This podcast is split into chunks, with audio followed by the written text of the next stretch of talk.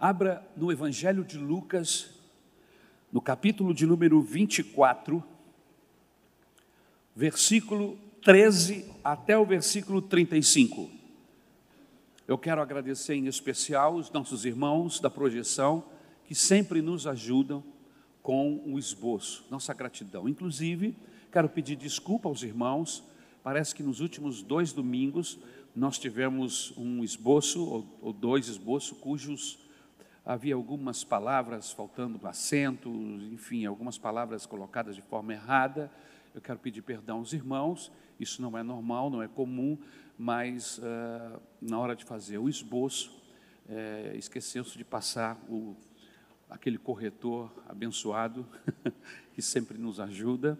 Esse esboço veio pronto da, do nosso Ministério de Comunicação e depois que ele está fechado, eu não tenho como mexer nele porque ele já está fechado. Então, é, na hora da digitação, do preparo do esboço lá na comunicação, é, não se passou o corretor, é, que é importante que se passe, amém? E algumas falhas passaram aqui para os irmãos, os irmãos nos perdoem, em nome de Jesus, amém? Eu novamente agradeço aos nossos irmãos que sempre zelam por isso e nos ajudam, inclusive me avisaram, porque eu confiei completamente que o esboço estava pronto e corrigido, mas ele não estava. Muito bem. Lucas capítulo 24, versículo 13 até o versículo 35. O tema da mensagem é esperança quando as notícias não são boas. Esperança quando as notícias não são boas. O texto que vamos ler, já disse aos irmãos, e vamos fazê-lo agora, em nome do Senhor Jesus Cristo. A partir do versículo 13. Naquele mesmo dia, dois dos seguidores de Jesus estavam indo para um povoado chamado Emaús que ficava a mais ou menos 10 quilômetros de Jerusalém. Eles estavam conversando a respeito de tudo o que havia acontecido.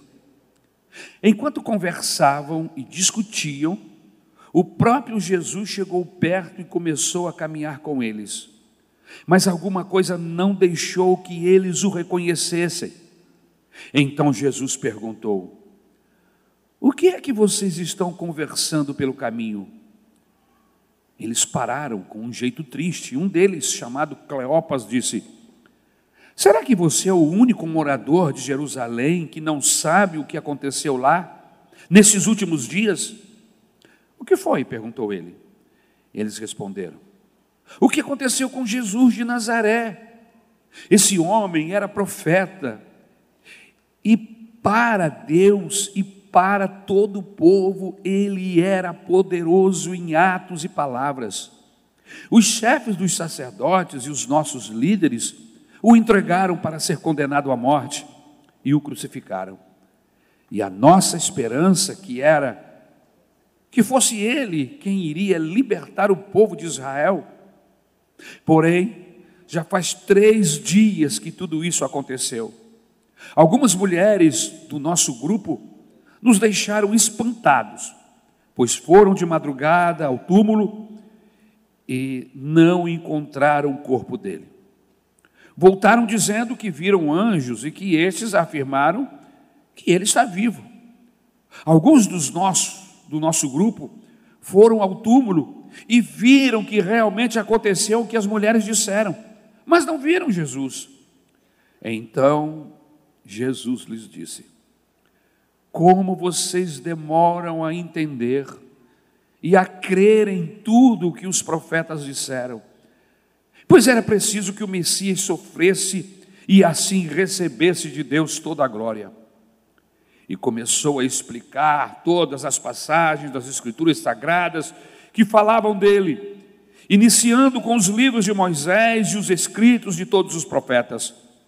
Quando chegaram perto do povoado para onde iam, Jesus fez como quem ia para mais longe. Mas eles insistiram com ele para que ficasse, dizendo: Fique conosco, porque já é tarde e a noite vem chegando. Então Jesus entrou para ficar com os dois, sentou-se à mesa com eles, pegou o pão e deu graças a Deus. Depois partiu o pão e deu a eles. Aí os olhos deles foram abertos e eles reconheceram Jesus, mas ele desapareceu. Então eles disseram um para o outro: Não parecia que o nosso coração queimava dentro do peito quando ele nos falava na estrada e nos explicava as Escrituras sagradas? Eles se levantaram logo e voltaram para Jerusalém, onde encontraram os doze apóstolos reunidos com outros seguidores de Jesus. E os apóstolos diziam: De fato, o Senhor foi ressuscitado e foi visto por Simão. Somente até aqui. Obrigado, Senhor, pela tua palavra. Nos ajuda esta noite, esta manhã, no tempo que temos, transmitirmos a tua palavra. Abençoa a tua igreja esta manhã. Tu és o abençoador da igreja, não sou eu, és tu, meu Salvador. Somos apenas instrumento em tuas mãos. Por isso, veja, perceba os corações tristes, contritos, desespero, questionamentos. Senhor amado, fala o coração da tua igreja esta manhã e glorifica o teu nome, meu Senhor querido, pois só o fato do teu nome ser glorificado enche o nosso coração de alegria e de contentamento. Obrigado, meu Senhor, porque tu és sempre misericordioso para conosco no nome de Jesus. Amém. Estamos a um domingo da cruz. E aconteceu que o grupo dos discípulos, eles estão espatifados. Cada um faz o que vem na cabeça. Jesus havia sido crucificado e eles perderam o norte completamente.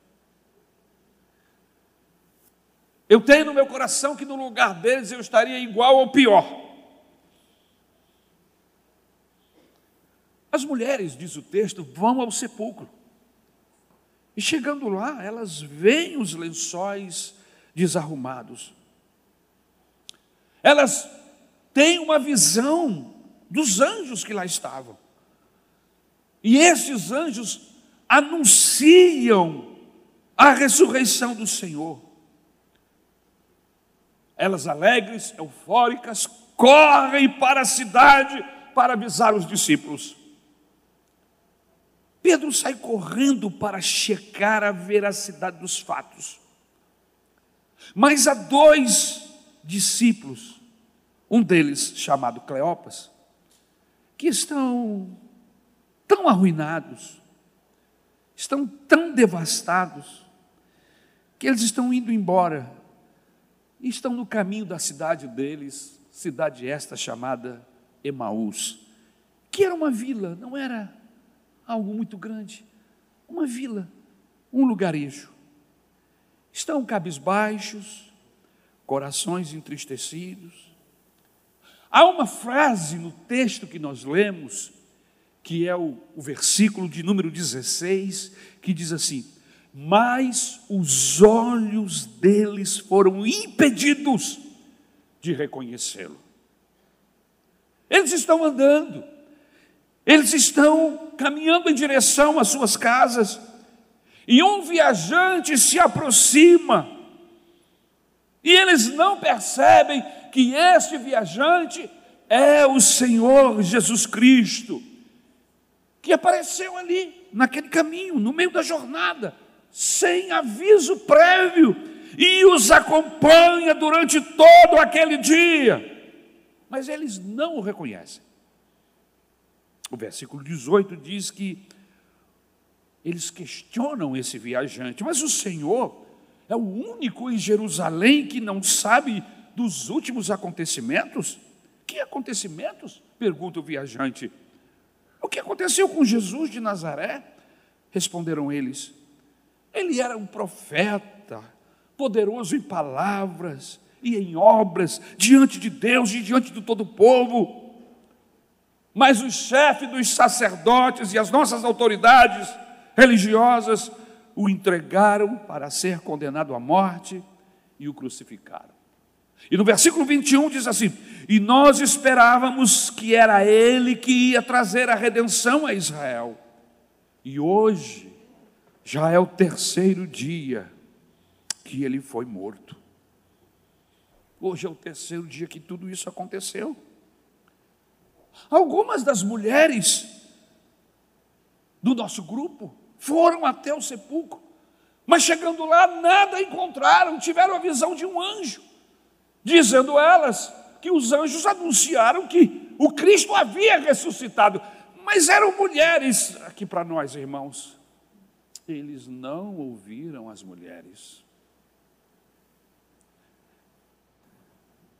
Voltaram, nos contaram tudo, mas não adiantou de nada. Pedro correu, chegou até o local, mas não havia alegria nem contentamento com a notícia. Alguns dos nossos companheiros foram ao sepulcro e encontraram tudo exatamente como as mulheres tinham dito, mas não viram, e não adiantou nada o que elas disseram. E aí o viajante diz assim: Como vocês custam a entender e como demoram a crer em tudo que os profetas falaram. Não deveria o Cristo sofrer todas essas coisas para entrar na sua glória? E diz o texto que, começando por Moisés e todos os profetas, explicou-lhes o que constava a respeito dele em todas as Escrituras. Jesus explicou a Bíblia da época para eles, que era o Antigo Testamento, e mesmo assim eles não perceberam. Mas se aproximando do povoado para o qual estavam indo, Jesus fez como que ia para diante. Eles insistiram. Havia alguma coisa em seus corações, um, uma alegria, um ânimo, um contentamento. O coração deles ardia. Eles não sabiam explicar. E eles disseram: Esse homem não pode ir embora assim. Vamos detê-lo conosco. Fique. E a Bíblia diz que eles insistiram para que Jesus, o viajante, ficasse com eles. E Jesus ficou. Contentes, alegres, foram para casa, providenciaram a higiene, sua higiene, higiene do convidado, providenciaram o alimento, e na hora que a mesa estava posta, Jesus deu graças e partiu o pão. Ninguém parte o pão como ele partia. Quando ele partiu o pão, aqueles discípulos que estavam acostumados a vê-lo partir o pão, eram íntimos, eles perceberam que aquele partir do pão era especial. e reconheceram que era Jesus. E quando reconheceram, Jesus desapareceu. Os olhos deles foram abertos. Quando eu leio esse texto, meus irmãos, eu vejo algumas coisas que falam muito alto ao meu coração. O texto diz que o olhar deles estava impedido. A pergunta é: o que foi que aconteceu no processo que eles não perceberam Jesus? Eles estavam tão perdidos que não ouviram o que as mulheres haviam falado a respeito de Jesus. O que foi que aconteceu? O próprio Pedro foi até lá para constatar a ressurreição e eram discípulos próximos do Senhor Jesus. E como eu sei que eram próximos? Porque reconheceram Jesus quando ele repartiu o pão. Só a gente próxima sabe do nosso jeito de ser, da nossa maneira, da forma como fazemos. E aí me fica essa questão: o que é que acontece muitas vezes que o nosso olhar fica cheio de russo. Deixa eu tentar esclarecer, né? Falar russo hoje não está muito em pauta, não. Mas russo é uma expressão bem carioca, ligado à neblina. Está um russo, está uma neblina. O que foi que aconteceu com esses discípulos, que os seus olhos estavam meio que vendo neblinas, e não conseguiram enxergar nada não conseguiram perceber a presença do ressurreto. Deixe-me lhe fazer algumas perguntas dentro desse desenvolvimento, desse nosso raciocínio. Será que existe alguns movimentos que você não está conseguindo perceber, inclusive os movimentos de Deus? Será que você não está percebendo, conseguindo perceber alguns movimentos na sua vida e principalmente os movimentos de Deus na sua direção? Era o caso desses discípulos. O Senhor estava com movimentos na direção deles para provar-lhes, para tirar dúvidas mas eles estavam com a mente cheia de neblina, não perceberam a ação do Senhor. Será que a presença de Deus para mim é imperceptível? Eu queria que você parasse um pouco para pensar sobre isso. Você percebe Deus na sua casa? Você percebe Deus no seu casamento? Você percebe Deus nos seus relacionamentos, seja ele conjugal, familiar, interpessoal. Você percebe Deus no movimento da sua vida? Você consegue perceber Deus? Será que a presença de Deus para mim é perceptível? Porque Jesus estava caminhando ao lado deles e eles não percebiam. Quando é que isso acontece, pastor? Quando é que Jesus se apresenta, que Deus age em nosso favor. A manifestação de Deus na nossa casa, na igreja, Deus fala e nós não percebemos, nós não ouvimos. Quando é que isso acontece, pastor, em nossa vida? Em primeiro lugar, quando deixamos o nosso coração se encharcar com as más notícias e deixamos de considerar as boas notícias. Eu queria que você olhasse para o seu coração esta manhã, enquanto tempo, enquanto temos algum tempo, e pensasse: será que eu não estou dando muita vazão ao que é negativo? Será que eu não estou deixando a minha mente se encharcar com o de ruim que está acontecendo, com o desemprego, com o aperto financeiro, e isso vem gerando brigas, discussões, os relacionamentos estão esfriando, está havendo afastamento. Será que eu não estou com o meu olhar voltado só para o ruim e estou deixando de perceber o mover de Deus? Será que não era isso que estava acontecendo com esses discípulos? Quando o nosso coração está cheio das más notícias, nós deixamos de considerar as boas, meus irmãos. As más notícias para eles foram tão avassaladoras, foram tão terríveis, que eles começaram a desconsiderar as boas notícias, que eram ainda melhores do que as más notícias. A manifestação de Deus sempre é maior e melhor do que qualquer notícia ruim, por pior que ela seja. É verdade que Jesus morreu, é verdade que os homens foram perversos, é verdade que a religião estava no seu estado mais baixo. É verdade que houve uma conspiração sinistra para matar o homem bom como o Senhor Jesus. É verdade que o cenário foi sendo montado por meses até culminar com a morte de Jesus. Mas preste atenção. As notícias boas, preste atenção, as notícias boas, elas superavam em muito as más mas eles estavam impedidos de ver e ouvir e perceber e de atinar. Sabe, é muito bom às vezes nós temos pessoas em nossa casa que tenham liberdade de chegar perto de você e dar aquela sacudidela assim: Ei! Você não está vendo Deus?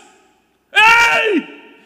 Você não está vendo a ação de Deus aqui, você só está vendo o ruim, só está vendo o negativo, o que está acontecendo de mal. Olha, acorda! Deus está agindo aqui, presta atenção. Você tem alguém assim na sua casa? Se não tem, deveria ter. Deveria ser um filho, uma filha, um esposo, uma esposa, um pai, uma mãe, que possa nos chamar a atenção, porque às vezes nós nos perdemos no nosso choro, no nosso lamento, na nossa tristeza, no nosso desespero, e não percebemos o cuidado de Deus. Qual era a boa notícia, pastor? A boa notícia é que a morte não sustentou-se. A morte não conseguiu amarrá-lo, prendê-lo. A boa notícia é que a morte perdeu. Jesus ressuscitou. Aleluia. Aleluia. Eu, eu não quero ser simplista com a dor humana. Até porque existem pessoas aqui que, que já sofreram coisas que eu não suportaria. Mas veja, meus irmãos, que Jesus, Jesus é o melhor de Deus. Alguns pregadores, algumas pessoas ficam falando, o melhor de Deus está por vir. Não, você está errado. O melhor de Deus já veio. O melhor de Deus já chegou. O melhor de Deus já nos foi entregue, meus irmãos. O melhor de Deus é Jesus. Você tem Jesus. O apóstolo João diz que quem tem Jesus tem tudo, quem não tem Jesus não tem nada. Se esse aplauso é para adorá-lo, glorifique o nome dele, aleluia.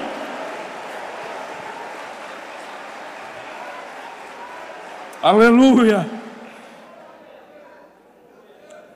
O mundo é mau, há tristezas, há maldade em toda parte, mas olhe ao seu redor. Veja que existem belezas que os seus olhos talvez não estejam percebendo. Há, há muitos anos atrás eu assisti um filme muito interessante chamado A Vida é Bela. Esse filme, inclusive, ganhou um, um Oscar de melhor filme estrangeiro. Havia um filme brasileiro que estava concorrendo com ele, e eu assisti os dois. Depois eu cheguei à conclusão que a vida é bela era, ela era bela mesmo. o cuidado de um pai em não permitir que o seu filho, que era novinho, percebesse os horrores da guerra e ficasse traumatizado. Se você não assistiu esse filme, assista, é muito, muito bonito. E o pai, ambos, o pai e o filho, são presos, e esse pai transforma todo aquele processo numa espécie de, de brincadeira, de jogo. E ele fica jogando com o filho. As maldades estão acontecendo, os processos estão caminhando para levá-los à morte. E ele está, de uma maneira, tentando suavizar aquele processo tão difícil que ele estava vivendo. E no final do filme ele consegue proteger o filho dele. E eu achei muito interessante a missão daquele pai de não permitir que o seu filho olhasse para aquelas situações de prisões, de assassinatos, e fosse marcado só com aquelas amarguras. Você já notou que às vezes nós permitimos que pessoas nos marquem negativamente? Eu digo permitir, por quê? Porque na maioria das vezes somos nós que permitimos que as pessoas nos magoem nos firam. E eu quero te dizer uma coisa: não permita que ninguém fira você. Eu não estou dizendo agora instigando você a ser uma pessoa violenta, a ser uma pessoa respondona. Não, domine-se. A gente não pode ser assim. E eu preciso prestar atenção nisso também. Mas eu quero dizer para você que eu não vou permitir que ninguém, com mentiras, com fofocas, com calúnias, até porque, irmãos, para falar coisas contra um crente que serve a Jesus de verdade, só com mentiras, só com calúnias. E a primeira questão que me veio à mente é a seguinte: o que estão falando é verdade? Não. Então eu não vou me preocupar com isso. Se não é verdade, eu não tenho que me preocupar com isso. Eu tenho um advogado. Você tem um advogado. Mas estão me caluniando. Deixem de caluniar, deixem de falar o que quiserem. No tempo certo, o Senhor vai se manifestar e a verdade virá toda. Não perca o seu coração, guarde o seu coração, não perca a sua cabeça, não deixe que as pessoas lhe maltratem, lhe firam a ponto de você ficar uma pessoa alijada da vida por causa de pessoas que lhe feriram, que lhe maltrataram. Irmãos, eu estou pedindo a Deus para me dar capacidade de ver a beleza, de aproveitar a vida do lado dos meus irmãos, da minha esposa, dos meus filhos. A vida passa tão rápida, a vida é tão violenta, as coisas acontecem desgraçadamente fora do nosso controle e nós nos perdemos só vendo o que é ruim, a gente não para. Seja amanhã, ou melhor, quando você sair daqui, preste atenção nas pessoas que estão passando perto de você. Quando você passar por uma praça, veja as árvores verdes. Quando você estiver passando, ouça os pássaros. Veja, Deus providencia processos da nossa vida para que a gente veja a beleza dela. Mas nós estamos tão envolvidos com os nossos pensamentos, com os nossos fracassos, com as nossas tristezas, que a nossa vida fica cinza e, e nós perdemos a vontade de viver. Mas esta noite, Jesus Jesus, esta manhã o Senhor está te falando: ei, acorda, você não está abandonado, eu estou cuidando de você.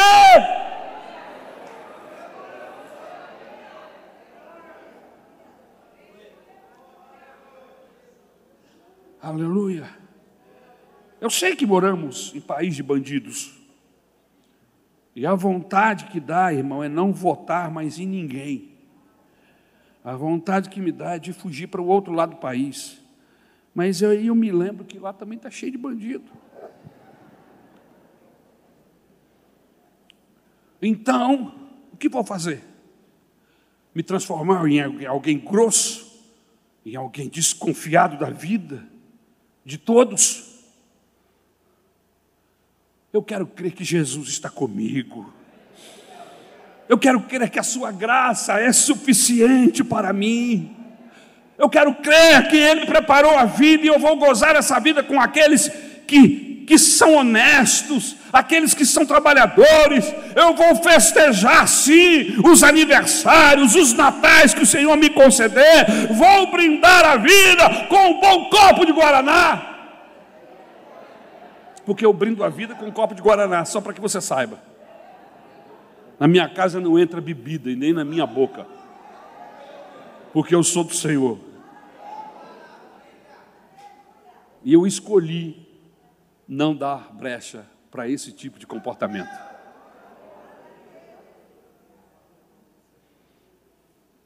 Não deixe o seu coração se encharcar do mal.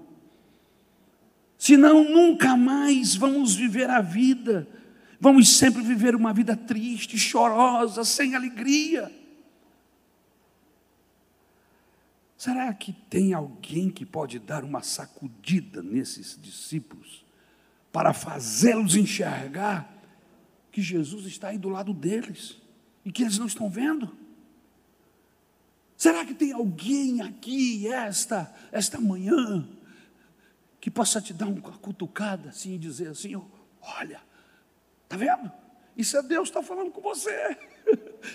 Olha, Deus não te abandonou, você está muito bem acompanhado. Você não quer ser instrumento de Deus agora para dar uma cutucada com carinho, por favor, sem maltratar, assim, ei, Deus não te deixou, você é alvo do amor e do olhar de Deus, você não está sozinho, a mão do Senhor está sobre você, aleluia. Por quê? Porque Ele é bom.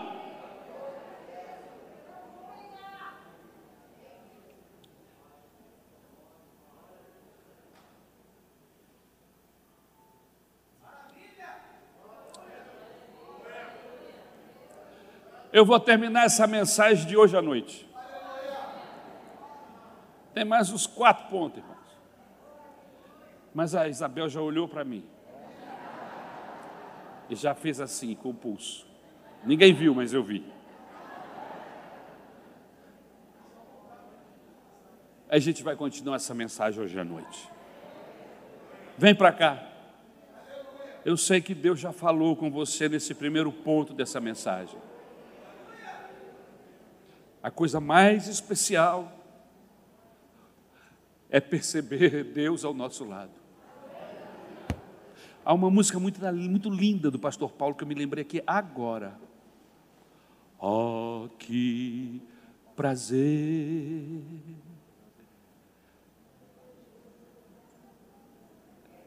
é ter Jesus, é sentir a força do Senhor ao meu lado, é perceber Jesus toda hora, todo instante. Irmãos, esse vai ser o seu desafio, não apenas hoje, essa semana, mas doravante. O meu desafio, perceber Deus. Eu não estou sozinho, eu não estou abandonado, e quando a sua mente, quando as, as ideias, os pensamentos vierem, dizendo que você está solitário, solitária, abandonado, abandonada, que ninguém te ama, ninguém me ama, ninguém me quer, escute a voz do Espírito Santo. Escute Jesus te dizendo: Eu estou contigo todos os dias, até a consumação dos séculos, aleluia.